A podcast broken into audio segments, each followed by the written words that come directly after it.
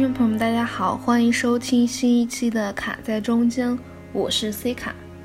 这一期又来聊后摇了，不知道多少听友是听了关于后摇那一期而关注的本播客，之后就再没更新过后摇那部分内容了。我开玩笑说，明明是小型人生成长类播客，怎么越做越变成了音乐类的播客？是跟音乐类播客抢生意吗？那这一期就玩一个 crossover，我的成长与后摇音乐那些不为人知的关系。涉嫌标题党了，请主播自重。这个真的说来话长。每次在我静不下心来的时候，或察觉到自己。浮躁、悲伤的时候，我就会戴上耳机，一首一首的开始播放后摇。当然，耳朵会挑剔，会切掉几首不随心的。想必大家都有人生兜底的几首歌吧？例如，我最近看书，胡乱听一些古典乐，后期这里会放上一段《On the Nature of Daylight》。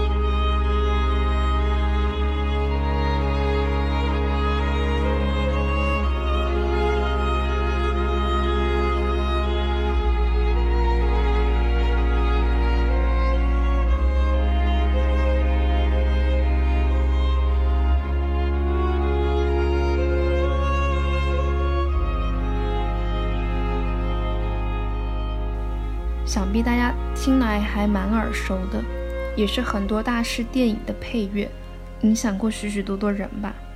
正如此类配乐一样，存在一种探入人生的灵魂音乐，听了会渐渐将这个心烦意乱的自己拉入到一种真空状态，或是记忆中听这一首歌时最深刻的一种状态，那时的氛围和情绪。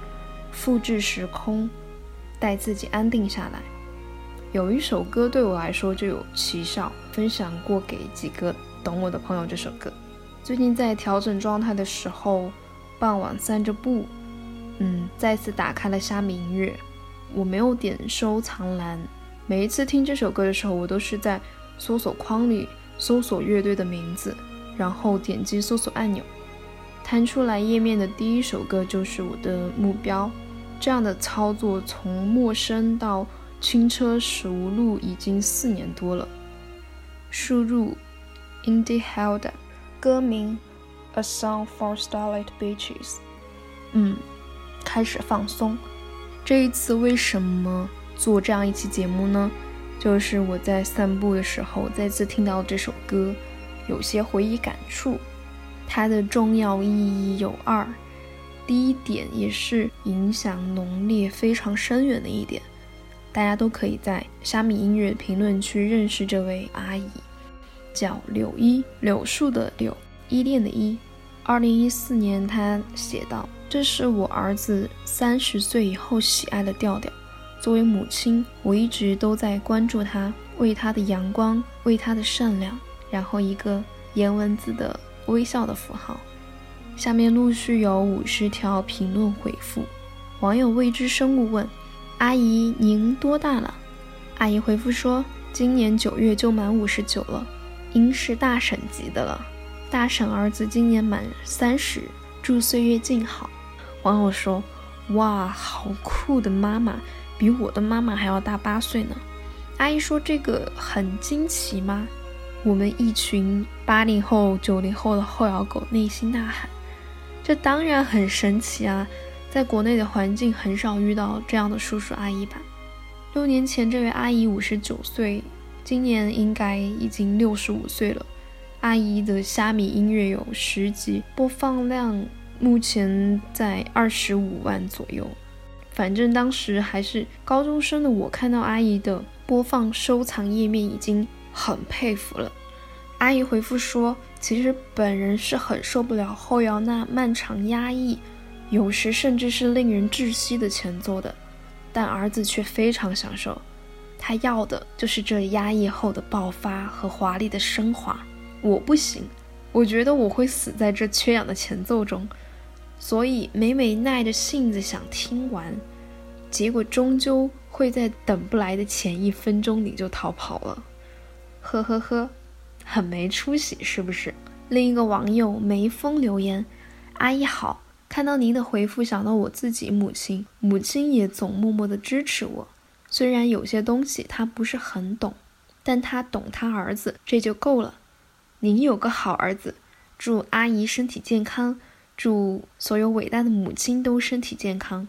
阿姨回复说：“梅峰你好，我在你的音乐宝库里觅得一张《雪花秘扇》，甚是真爱，特别欣赏久远年代里的纯真老童。我把此专辑转发到我的微博上，请博友们分享。瞬间一百一十一人次点击分享，真好。咱们做个忘年交吧，西元。”代问你母亲及家人好，颜文字。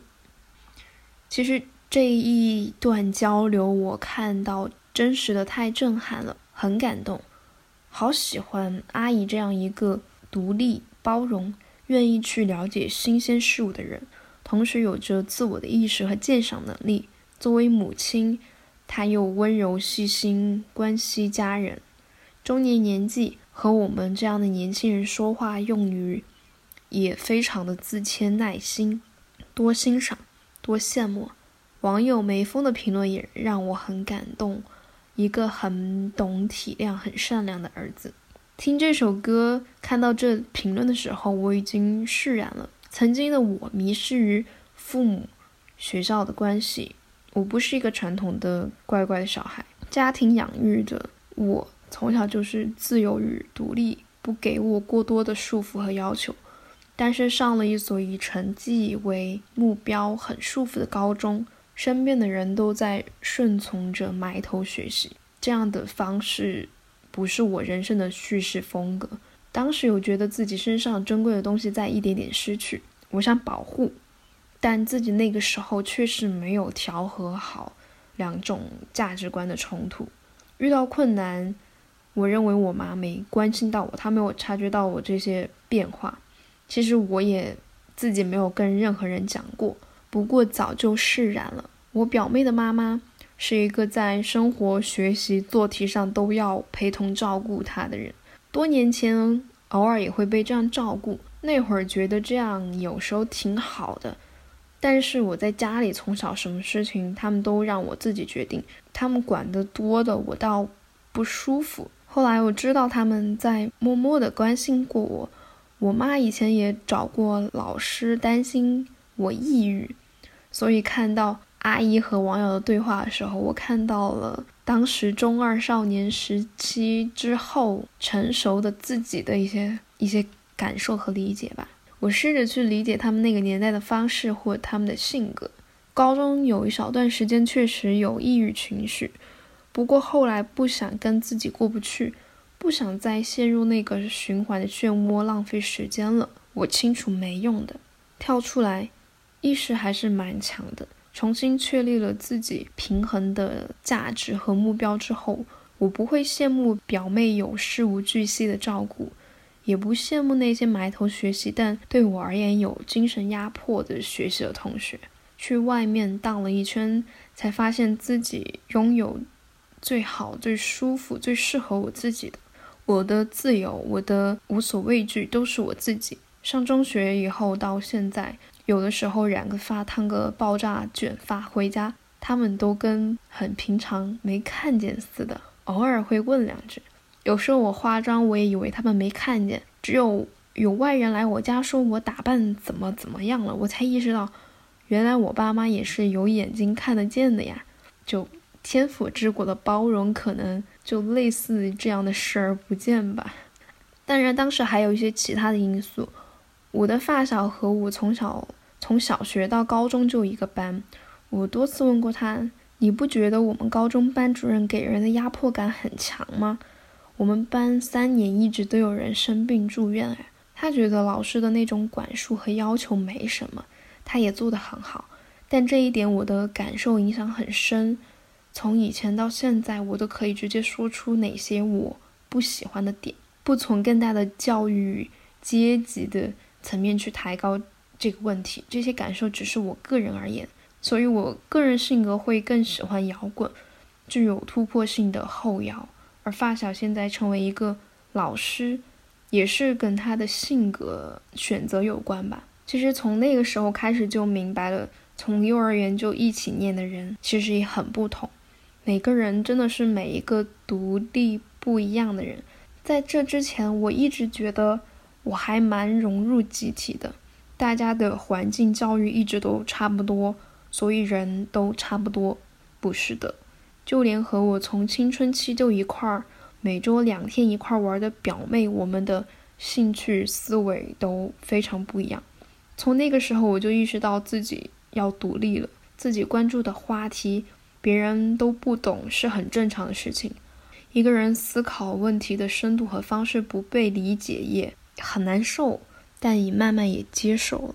后来我听到这首歌的时候，已经是我的认知协调能力非常好，我知足于自己拥有的。回想到这番历练，我觉得是让我提早建立了自己看待问题的方式和确立我认可的人生价值吧。目光导向内在，就是自己在蜕变。之后更关注自己的内心了，按自己的方式走，能分辨我喜欢的。我也有很喜欢的老师，每天也在很努力的学习，也交了非常多的好朋友，他们十分有趣又不同，在未来的几年里都给彼此很大的支持和帮助。听这首歌的时候就会回想起来。回顾高中的时候，真的挺感慨的。大学期间和之前呃喜欢戏剧的那个朋友也聊过这方面。他说以前初中的时候和老师关系还挺好的，结果高中和老师越来越远，老师还嘲笑我的梦想，哈哈，真悲惨。他们也早早的没了梦想，真的挺尖锐的。对于不够我们需求的亲密关系也是如此，不如一个人独处。他的方式就是。呃，文字写剧本，还自嘲说，要是在古代，这也是怀才不遇的书生呐。回到评论区，网友岁月是把猪饲料评论：阿姨，听后摇不阳光。阿姨回复：呵呵呵呵，认同。后摇漫长压抑，近乎让人窒息的前奏能让我疯掉，可儿子却最最喜爱那压抑后爆发的辉煌与强劲。至于阳光与善良，只是单纯指我儿子的为人而已。祝好，九零后的音乐爱好者。网友 Jack 不爱肉丝评论：阿姨应该六十多岁了吧，还能来接纳后摇，真的很厉害。生活中应该多听点积极的后摇，很多带有消极情绪，其实并不适合正要不顾一切奋斗的年轻人听。当然，也有很多正面积极的。阿姨回复说：你好。后摇是本人儿子曾经喜爱过的音乐中的一种，而不是阿姨所喜爱的风格。不过自己不太欣赏的风格，并不等于完全排斥，你说是吗？一根筋绷了一辈子，偶尔松弛松弛也是一种调节与享受。OK，然后一个微笑的颜文字，Jack 不爱肉丝回复，嗯，想想以后的路程真的好漫长，您是该好好放松一下。阿姨回复：“阿姨把给其他乐友的回复再转发给您，仔细看看。其实本人是很受不了后摇那漫长压抑，有时甚至是令人窒息的前奏的。但儿子却非常享受，他要的就是这压抑后的爆发与华丽的升华。我不行，我觉得我会死在这缺氧的前奏中。所以每每想耐着性子听完。”终究会在等不来的前一分钟里就逃跑了，很没出息，是不是？第一段关于阳光与否的对话值得思考，也真的是提及很多次的话题了。以及这段对话中的具体落脚点在于后摇，大家对于后摇的印象和接受能力。第二段对话，后摇，老年人不适合听，奋斗的年轻人也不适合听，那谁听？中年危机的中年人吗？这不也是害人吗？这个网友的出发点是为我们好的，人生随性自在一点，想排解情绪的时候自然也憋不住。看来当年后摇的接受度不是很高，其实现在也如此吧。前几天还。看到一个我很喜欢的摄影博主说很讨厌后摇呢，网友们的评论和建议，如果呃提高一点去思考，就很像我们生活中那类为你好的邻居长辈。没有针对网友个人的意思，就是这种习惯性的觉得某些文化不太健康，少接触啦。你不结婚不符合传统啊，你不生育你不能延续血脉等一些大大小小的建议。什么是健康、阳光、正能量？那我总是喜欢那些地下怎么办？我们的教育中不谈性，不谈死，何来谈爱？我看电影、小说一直都挑着悲剧看，就只是很喜欢而已，看不那么正价值观的东西。有一句话我很喜欢，亚里士多德在《诗学》里讲到的：通过欣赏悲剧。让心灵中有害的东西或积郁的情感得以宣泄，从而恢复心灵的健康平静。后摇于我而言就是如此，习惯性的被束缚在一个好的框架范围，积极体面的生活。但是在 Z 世代的年轻人当中，丧文化、八零九零后的社畜文化，不知不觉发展到令我瞠目结舌的繁荣了。大家都或多或少在抵抗吧。不过有些发展也让人觉得挺为难的，太过社交化的网易云，抑郁的抑，评论前段时间引起的热议，太丧了。我觉得，嗯，不是来单纯听歌而玩段子，对于音乐来说有些不尊敬。以前后摇音乐也没有被网易云化，评论也没有九九加的时候，音乐只是音乐，是让人。放松和快乐的存在。当然，我也很喜欢中二怪老师的一个角度。他说喜欢网易云的社区风格，音乐就应该是这样，让人疯疯癫癫，自说自话，荒唐糊涂，越过时间，挺好的。真诚的评论是能打动人的，多一点包容也好。阿姨的回复也是很包容、很真诚，她是蛮。理性的在听后摇的，所以，所以听不进去想逃。近年来没有把后摇与负面、抑郁症、不阳光绝对联系，它只是一种人听了很舒服、排解情绪的音乐。可能以前从比较孤独的时候开始喜欢的，但也是很治愈、沉郁后给人爆发力量的清除作用吧。有一些对于后摇或者是。其他亚文化的刻板印象标签给我的感觉，就像我心中的喂，有没有给抑郁症看的电影啊？有没有给抑郁症看小说？就很傻瓜。现在对于音乐的理解，嗯，是完全脱离了标签层面，他们就是令人舒服的音乐而已。毕竟每个人可释放出的能量是不同的，这些都是折射自己。最近看了网文新出的纪录片。七千里又如何？是乐队二零一六年四月去尼泊尔为尼泊尔大地震一周年进行的公益演出。起初的连接是一个尼泊尔青年拍摄了一个地震的小短片，想用到网文零点七这张专辑里的《Rain Watcher》。有句旁白：二零一五年四月二十五日，大自然将愤怒倾泻于我们，想让灾后的尼泊尔人。感受到团结在一起的力量，共同度过这场大自然的泄愤。这一次小小的连接，促成了之后一次悄悄的、真诚的交流。在纪录片里，音乐的力量，尼泊尔青年们的感受，我能想象自己处在山上，周围是大山，坐在岩洞里，然后听着音乐，这给我极致的平和，明白吗？极致的平和。网文的音乐非常非常打动人，只是跟随着音乐不断沉浸。我可以看到这个宗教国家的青年们对生活、对灾难、对音乐的感受。音乐是很有力量的，是我们内心乐观坚强的折射。音乐是世界的，后摇也不是抑郁的。这部纪录片拍得非常好，连续看了两遍，推荐大家去看。继续回到评论区，网友 novel 问。阿姨是做什么职业的？你的评论让我感受到了母爱的宽广。阿姨回复说：“由于咱们这个社会四十年前还不是一个能凭爱好选择职业的社会，而是生存决定职业的社会，所以阿姨就是一位从事了二十八年的制药工人。只因幼小较早地接触了外国童话，少年又大量阅读英法美意。”俄、印、西等语的中文译本文学作品，外国十年，大量的作品都是私底下偷偷传借阅读的，故本人对音乐的爱好比较广泛。端午小假，阿姨祝你开心快乐每一天。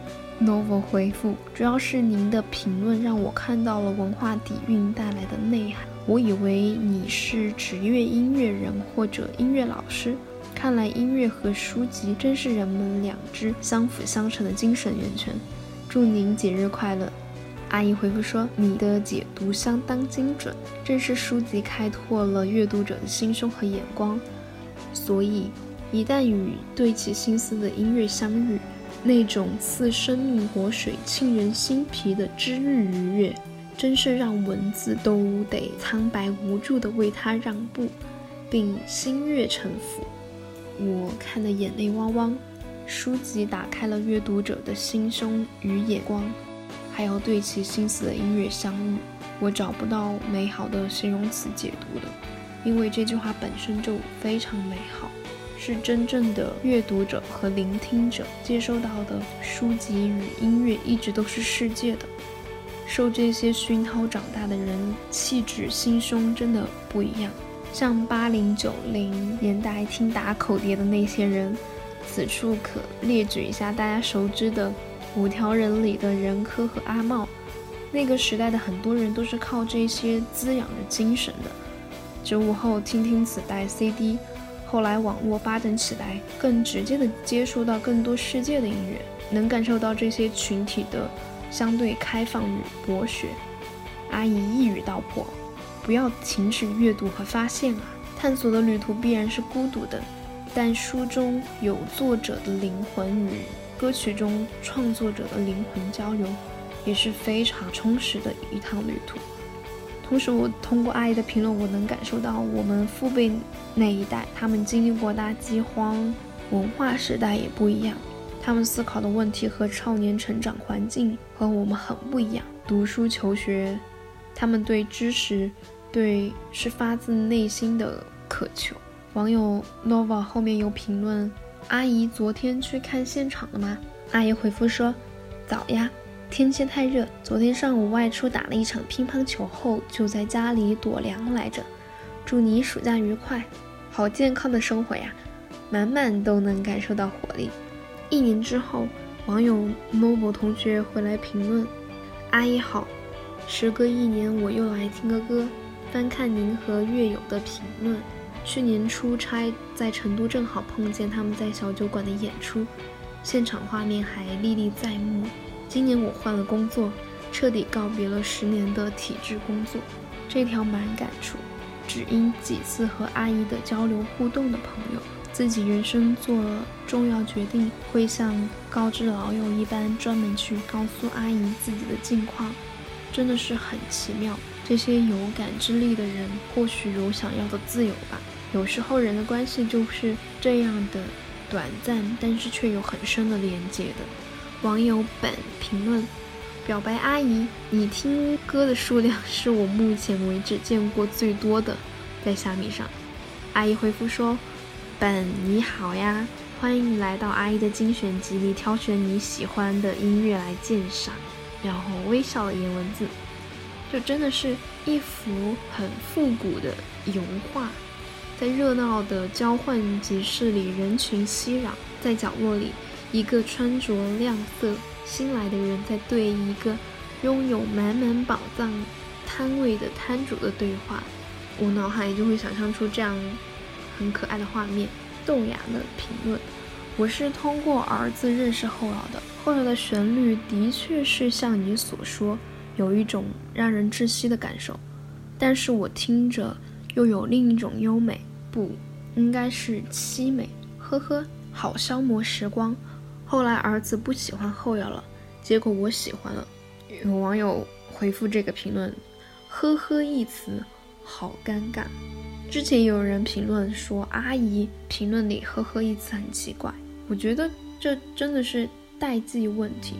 其实互联网发展这么快，一些网络的亚文化的东西，父母都不懂的。他们经常会发一些正经的微笑和呵呵，其实都是真诚的表达。我们自己换个角度去理解，这些都不存在问题。就为什么还要单独评论一条你不懂“呵呵”一词？在我看来就没必要。而且很大原因是现在有多少年轻人愿意和父母沟通交流这些东西？我个人觉得我我们自己的责任也很重，所以就没必要。我这样讲这个可能有点严肃，更多时候我内心知道他。我就会略过它。这次看到了，还是要讲一下。看完评论区，感受颇多。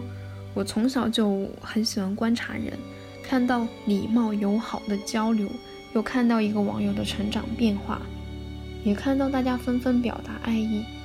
成都有一支后摇乐队安妮西亚也来评论说：“羡慕您儿子，这位成都的阿姨真的是太棒了，让人骄傲，让人心胸开阔。”也看到了两三条我刚刚有所批判的评论，对网友本人没有任何意见，只是提取他们作为普通大众的感受吧。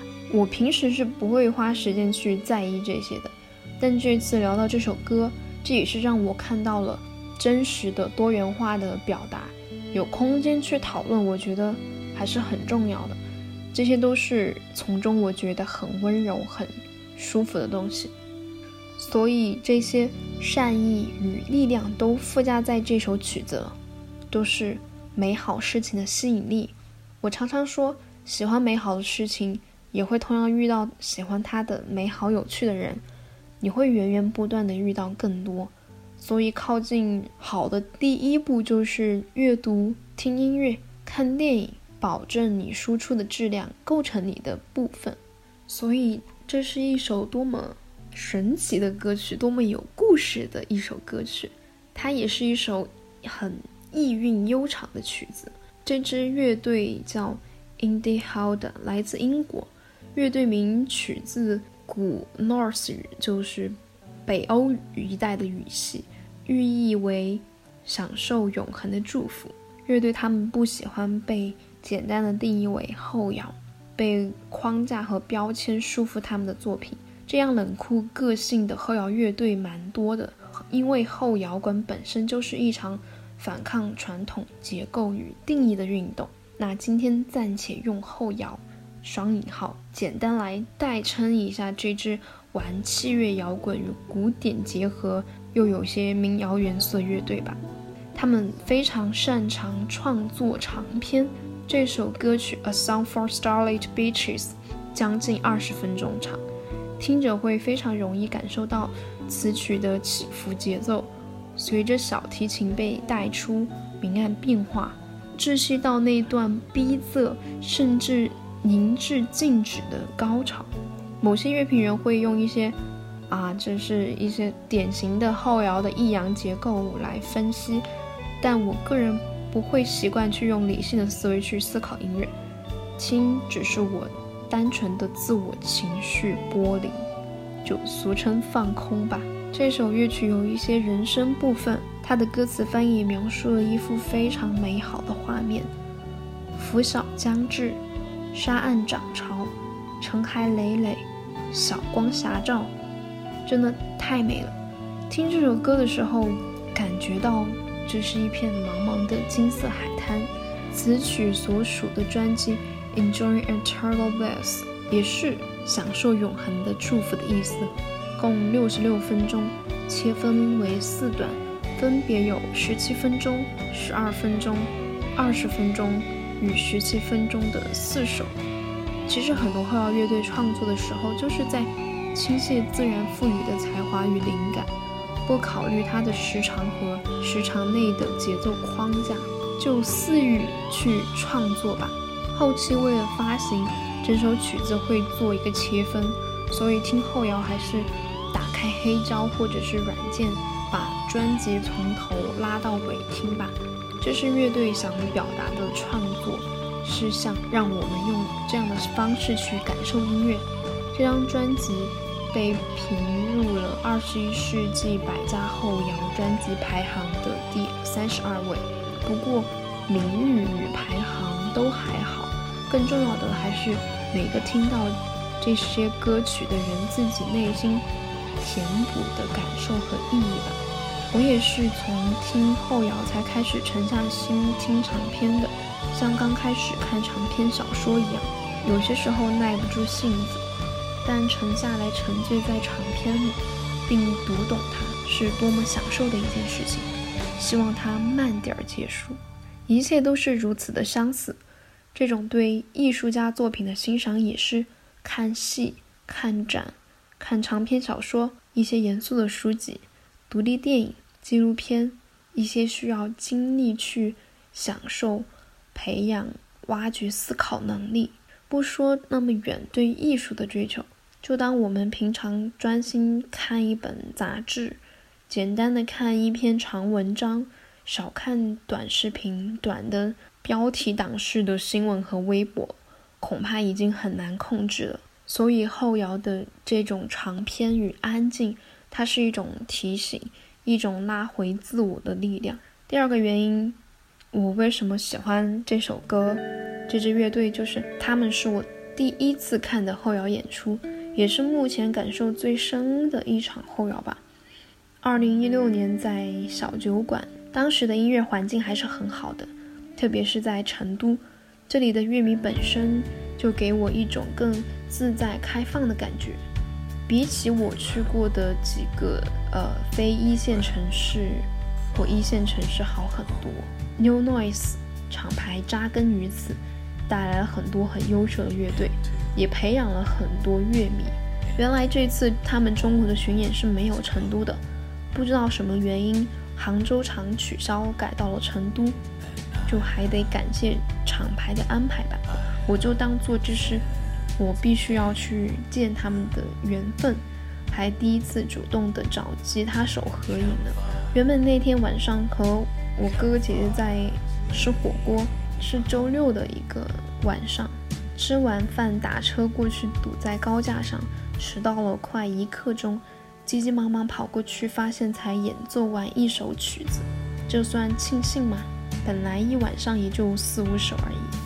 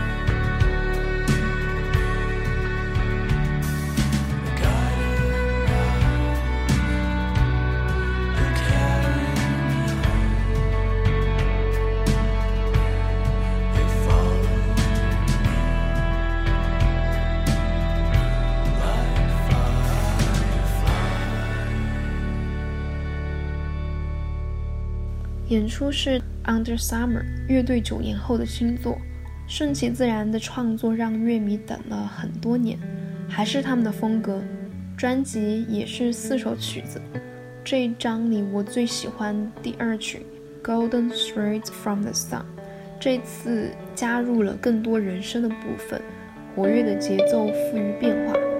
说实话，好久没敢听了，一次一次被他们的节奏带着从低处到昂扬、爆发又缓缓流淌，最后唱诗般的吟唱，我的情绪彻底交出。确实不轻松，停下来，有时是心里的过山车，有时又是归于山谷的平静。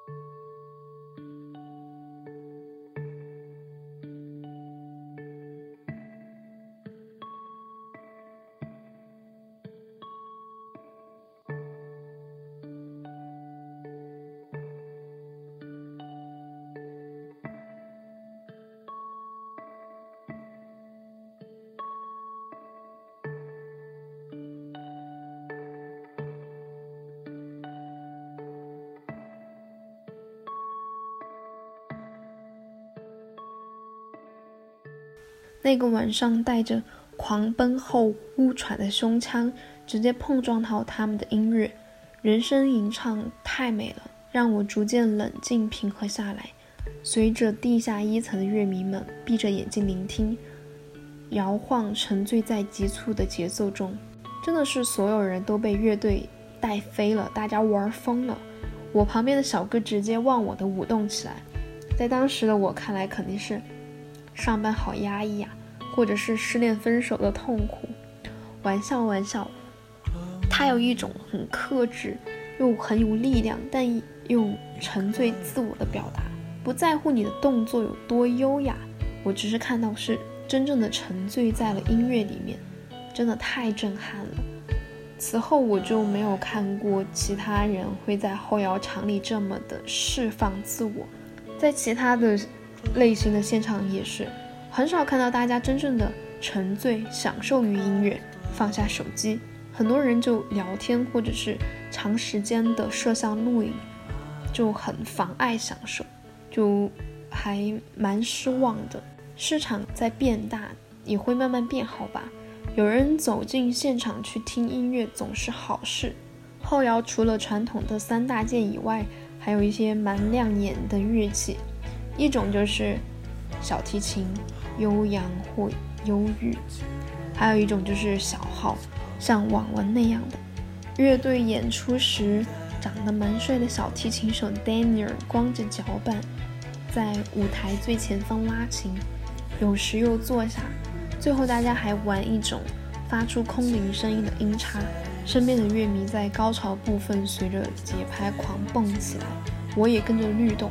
这种释放自然好吸引人，因为乐曲的美丽、机缘巧合的幸运、家人的包容、阿姨评论的鼓励，还有乐手们的自由、乐迷的狂欢释放，让那个夜晚一直都在记忆里发着光。大概就一次就奠定了后摇音乐或者说实验音乐这种让我冷静、善于思考的音乐在我人生当中的重要性吧。就通过它，我可以一直认识到一部分自己，可以让我看到好的东西，交到能理解我的朋友。在这里非常推荐大家去虾米音乐，安安静静的听我刚刚提到两张专辑，自己去感受它的节奏。力量和所谓窒息感。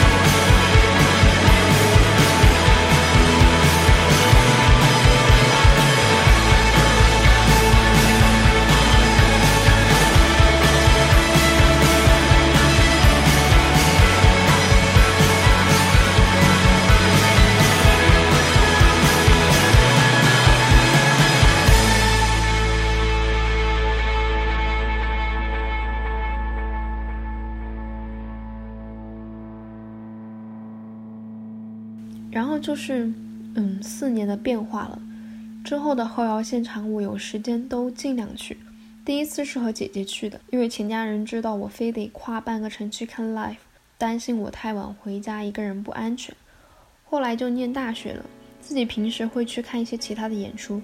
有一次，一个室友很好奇我经常晚上十一二点才回宿舍，他想去感受一下音乐的魅力有多大。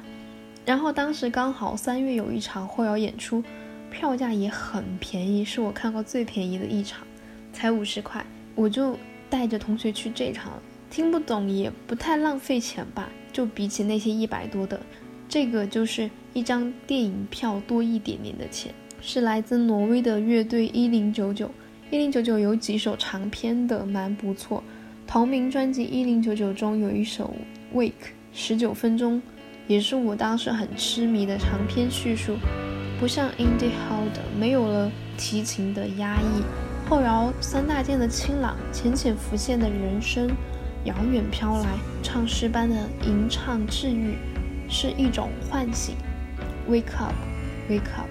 演出在中山亭旁边的一个 live house 红咖，音响设备等都比较老旧了。那天看演出的人也也是意料之中的少，连舞台中间的吧台都没有撤。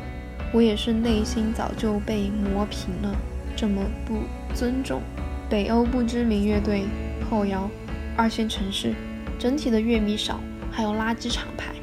几个关键词一组，不就是票房惨淡、亏本生意吗？音响不好，还挺影响感受的。这支乐队当时演出的曲目都还蛮蛮重的，后面刷音墙的时候时常耳朵轰鸣。同学确实感觉有点儿太吵了，也会好奇为什么没有人唱歌。其实第一次接触后摇，没有去了解，都会有这些疑惑吧，自然觉得无聊了些。在回去的路上，同学说自己可能欣赏不了了，以后应该不会去此类的现场听了吧。但这次体验了一下，还挺有趣的。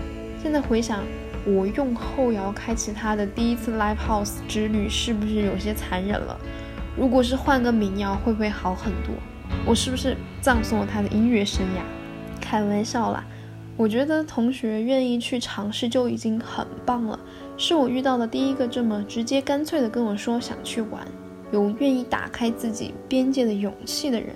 那天晚上很不一样的感受就是，有人陪我坐地铁回去，还有走那段无人的安静的小路。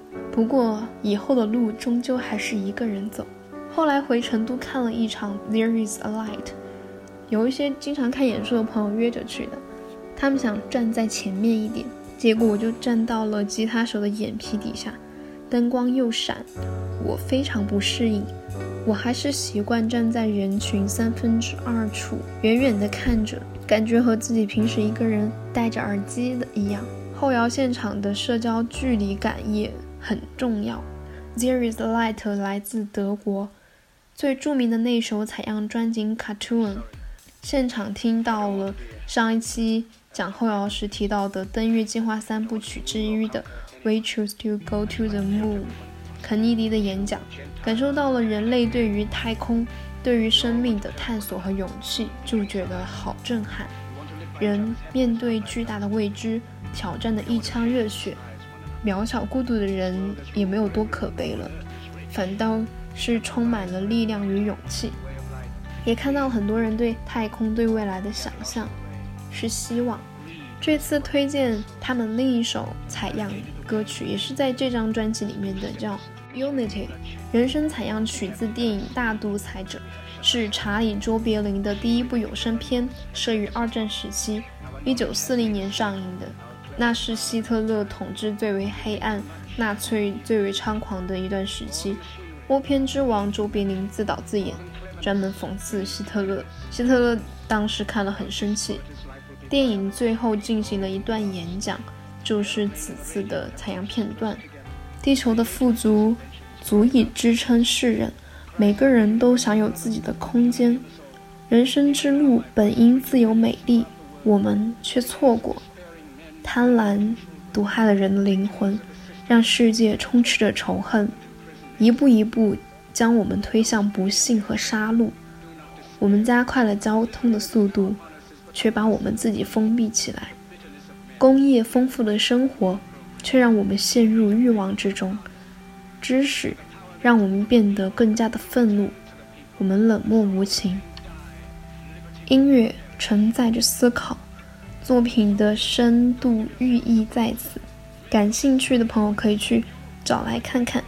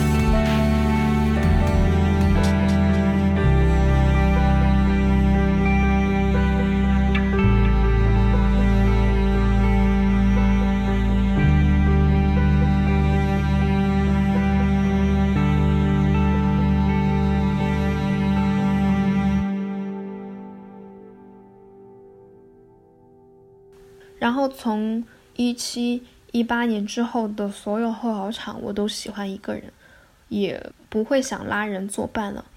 有时候遇见熟人在场内，我也不太好打招呼，因为这是来享受音乐本身的，不是来社交的。这里就偷偷吐槽一下，有些情侣就是演出的时候，就是靠得很近，还一直动来动去。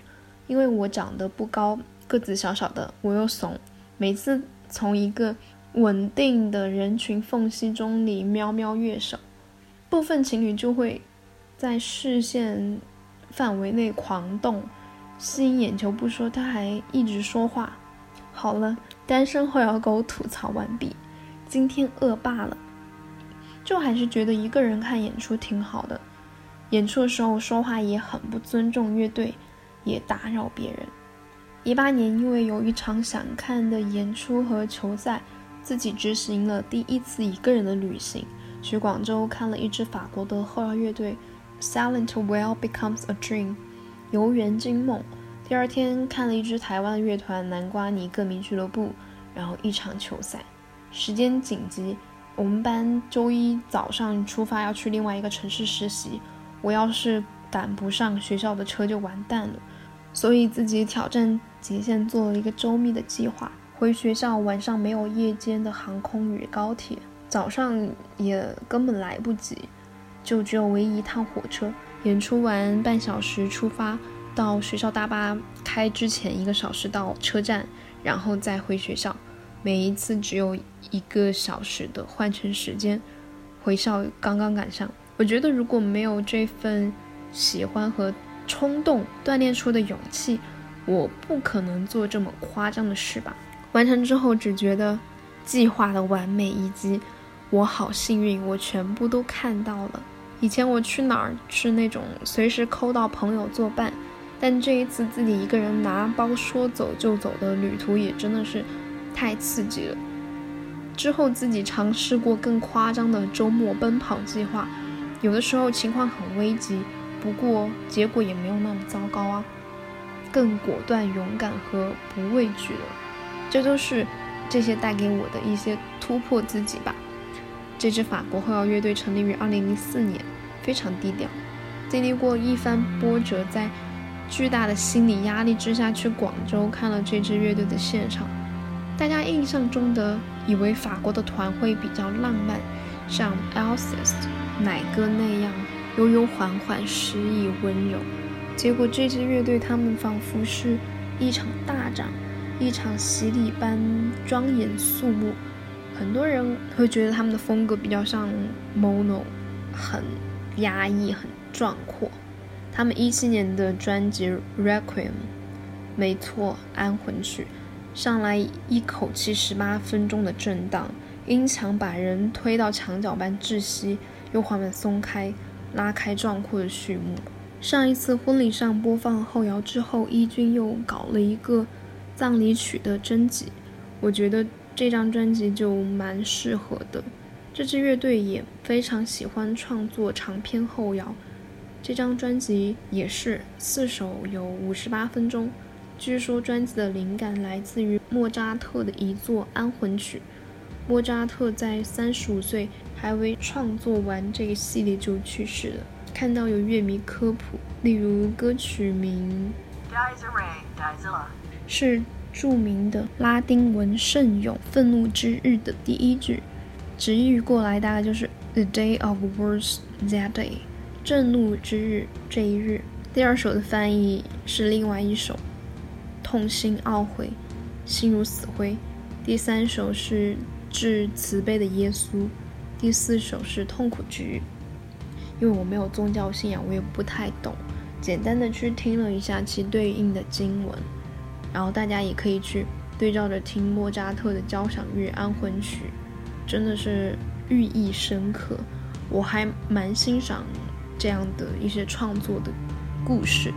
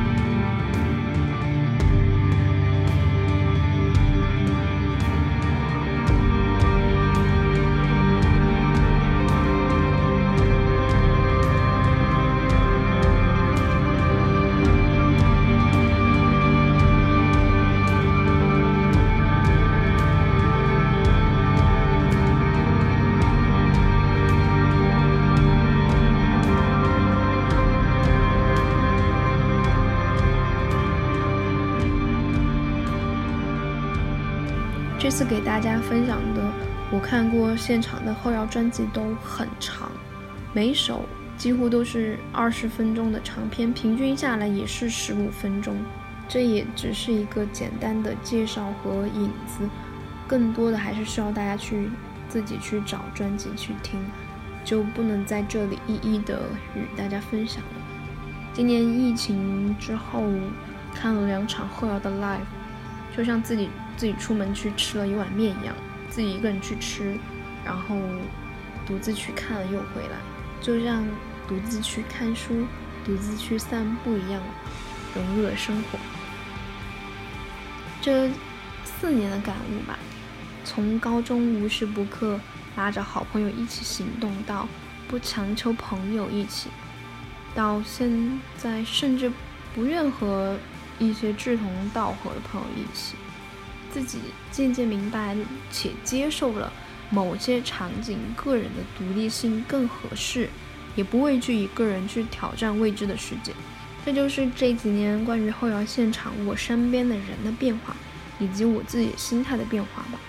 对于在国外生活求学的人，可能算不了什么，但这是我自己呃人生成长的一些小的突破，就是从依靠到结伴后认识中独立。在我回顾这些事情的时候，内心有一些更深层的感悟，与这些经历拥抱分别之后留在这里的东西。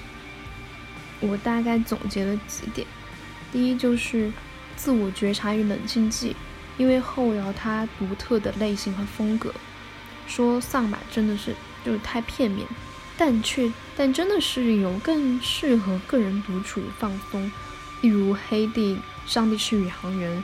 Page Lost, Mono, Words and Girlfriend, 世界末日女朋友这类，听到鸡皮疙瘩，寒鸦晋升，严肃冷静时期带来的部分感受，冷峻到不行。自省的时候就会听，听的时候就会自省，可能自己平时自省的时间也有些多了。对于自己浮躁的心态和混沌的状态的感知和觉醒。对我来说还蛮有效的，UP 主好物推荐了，听友们都听到全员自闭吗？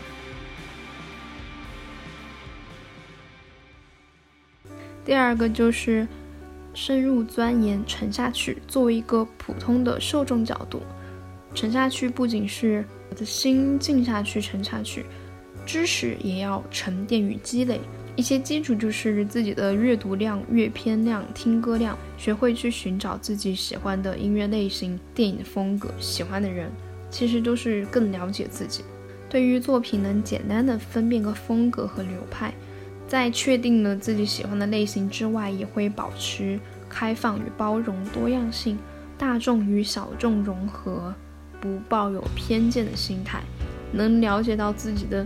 一亩三分地之外的广袤世界，让自己在稍有研究之后，也不至于沾沾自喜，懂得永远还需要攀登。后摇就是我实践的一个小小的落脚点吧。其实我也疏于耕耘。这里要提到心中的榜样，就是一君，之前推荐过他的公众号。进行这一过程，想要了解世界上最准确或最有深度的信息，免不了自己要学会科学上网。当一个好的 suffer，不是 cipher，找网站看深度的文章，试用各种新鲜独立的 app，世界也比你想象的好玩多了。当然要学会辨别与判断，茫茫互联网不要迷失自己，学会去其糟粕，取其精华，也就是处理好自己要的。简而言之，就是对信息的搜集、辨别与处理。兜兜转转的内核，好像也是对世界保持热情与好奇啊。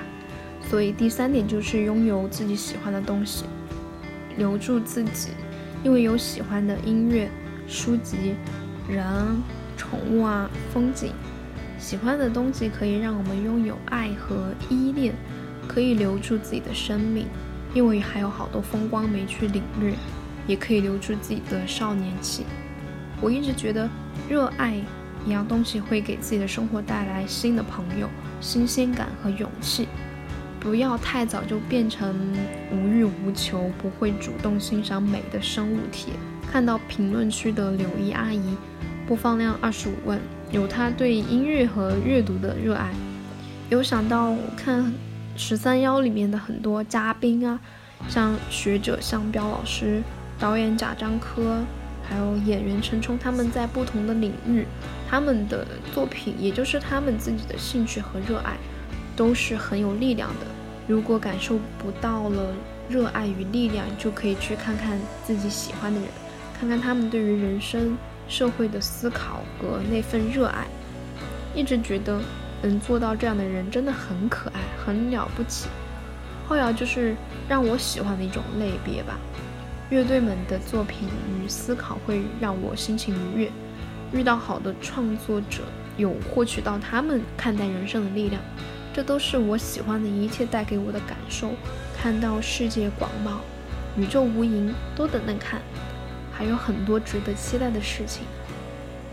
第四点就是交朋友与独处的平衡。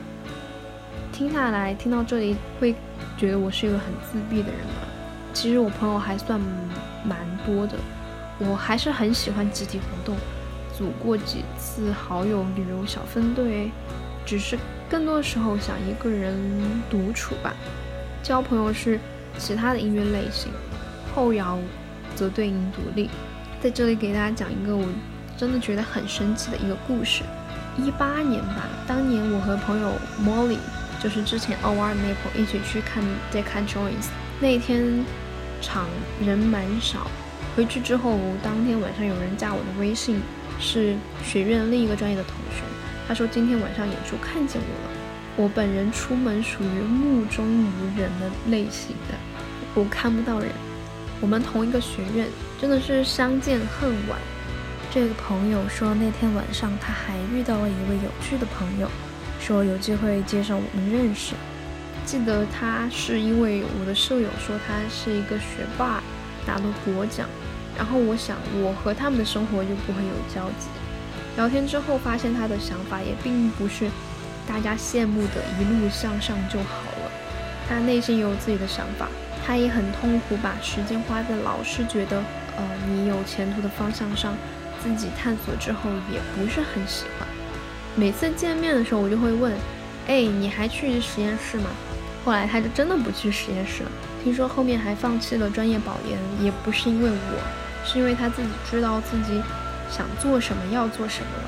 当然，学霸做事还是很有行动力的，后面的结果自然还是比较好。时间播到一年之后，Deca 演出一年之后，我有一次去参加一个电影的观影会，在偌大的万家丽大楼里面迷路了。不知道万家丽是一个什么样豪宅的朋友，一定要去看一下那个。史里芬老师的 vlog 就专门介绍万家丽，然后我在一楼转悠去找电梯，晕头转向间看到一个很可爱的女孩子，好像也在找什么。那天我穿的很暗黑，妆也蛮重，我们自然的搭上话，你也去看电影嘛，然后就一路找电梯聊天聊电影，然后因为电影关于音乐，自然又会聊到摇滚乐。然后聊独立音乐，巧不巧，聊到 Deca，他就是我同学院同学在一年前认识的那个朋友，他之前也给我讲过，然后我们自己就认识了，我真的惊呆了，而且这个，而且他这个认识的朋友还是我们学我们学校另一个学院的学姐，然后我们又是愉快的滔滔不绝的互相灌溉彼此。后面知道这位学姐也拿过国奖，而且是跨考某热门专业第一名，我又惊呆了。原来大家都是学霸呀！就怎么看个东西就认识那么多学霸了？我就开玩笑说，当不了学霸，当学霸的朋友也挺好的。其实这个 title 只是拿来调侃啦，就因为了解到一些无用的知识，你会认识到多维度上。有趣的不一样的人，但这个维度不绝对不只是成绩而已。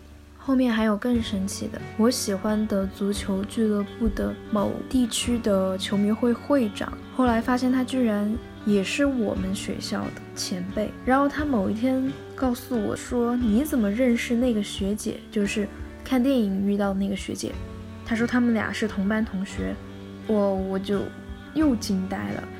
好了。神奇的人际交往关系到此结束，我真的不想再增加叙事难度了。这个经历有告诉我，有些人你们可能注定是会认识、遇见了，怎么一次把握机会，一下就可以一路聊到天黑。这是自己平时还是要有一些积累和思考的。然后就是去现场真的挺重要的，不去你怎么能遇到这些可爱的人呢？嗯，出门记得好好打扮自己。偶尔人模狗样的穿漂亮一点，很燥很欢乐，非常适合互动的音乐就和朋友一起去看。但有的时候也是需要独处的，从内获取能量。后摇就是这个桥梁，它提供一个空间去发展我个人的部分。我很喜欢一段描述，个人的独特性就是其可不可以坚持思考这些问题的角度，什么时候走入人群。什么时候要保持个距离？什么时候他要出声？什么时候他要观察？这些全部都应该来自他对于自己位置的一个认知。艺术就是不断的给自己找位置，来认识周围的环境，或者认识一个更大的环境，包括历史。一个人如果不能拥有全盘的视角，或者不能全方位的看待事情的话，其实他很难拥有个人的独特性。他一定要返回宏观的角度里面，看看自己为什么是一棵树，为什么自己是一颗石头，为什么自己那么渺小，然后他才可以建立起自己的独特性。但如果反过来，如果大家都很害怕自己是渺小的，需要依赖更多的群体，永远希望自己是一片树林。永远希望自己是一片海，令自己觉得安全，令自己不需要暴露自己的脆弱，他就很难拥有自己的独特性。什么时候需要人群，什么时候走出人群，听后摇和看书，就是我与自己相处的过程。这就是我这几年一个很大的收获。最近看到朋友一段话，他说很早以前。想要被理解的渴望就已经消亡了。你不找我麻烦，咱俩就能做朋友。有时候确实如此，我不需要从被理解中获得满足感了，是自己支撑起自己内心的充盈。在与人交往，不过是想握住一些真实的东西吧。第五个就是要挑选有内容的作品，通过音乐的陪伴与时间的沉淀。保持思考，我们需要一些事实的独处和一些思考。我觉得艺术家的创作加入思考是非常重要的。音乐人的创作背后不要怕注入太多的故事和艺术表达，空虚无营养的才是该摒弃的。Sorry，我又尖锐了。像 Bob Dylan，国内的话，窦唯，还有今天讲到的用到人声采样的曲子。用莫扎特的交响乐作为灵感来源的创作，很多作品的故事都承载有其价值。选作品还挺重要的，就不畏惧有质量、有难度的攀登，因为它会带你到不同的世界去探索。这一期是甩了几张专辑给大家，不知道大家吃不吃得消？我觉得还挺劝退的，一张比一张难啃。时长总计超过三个小时了。喜欢音乐、喜欢后摇的朋友，对这些内容应该都不算陌生，不算小众了吧？不算，不算。我本人也只是一个普通的听歌群众中的一枚，但有音乐会让我的生活快乐很多，也交到了很多朋友，所以并没有什么学习职场成功经验的分享呢，就给大家讲一些小时候听烂歌的感受。但也可以讲这么久哦。听了这些年的后摇，花过的钱不白花，都分享给大家。其实想传达的感受是，每个人都挺不同的，在人生一长段时间都是孤独的。大家有不同的兴趣爱好，管它多偏多散，孤单到就去听后摇啊！开玩笑，开玩笑。每个专业或者爱好深深扎根于此。都可以从中获取到很多让我成为一个独立成熟的人的力量，自我充盈的力量。希望从这些故事中有感受到阿姨的力量，更热爱这个世界，更包容这个世界。期待你在小宇宙评论区告诉我你喜欢领域里遇到的一些很有力量、很有趣的经历。故事换故事吧。最后挂一则寻人启事。如果喜欢我们的节目，有同样思考的朋友，可以加入我们的听众群。卡友报道 Stark 的拼音首字母，邮箱交流渠道是 kzzj 二零二零 and gmail.com。你也可以在小宇宙 APP、苹果的 Podcast、喜马拉雅、网易云音乐、荔枝订阅收听我们的播客节目。喜欢的话，打个五星好评哦。好久没做广告了。感谢大家收听本期节目八八六。卡在中间是一档校园跨入社会的青年，以九五后身份，处于上辈社会掌控者与下代互联网原住民之间复杂处境，进行自我探索的播客节目。我们所讨论的卡学，卡在中间，进退维谷。日文为 touch ojo，往生，一直摆脱过往的恶劣业力，获得新生的过程及死亡。卡是当代人常有的状态，或许呆立与困顿才是稳定的、必然的，而平坦与顺畅才是暂时的。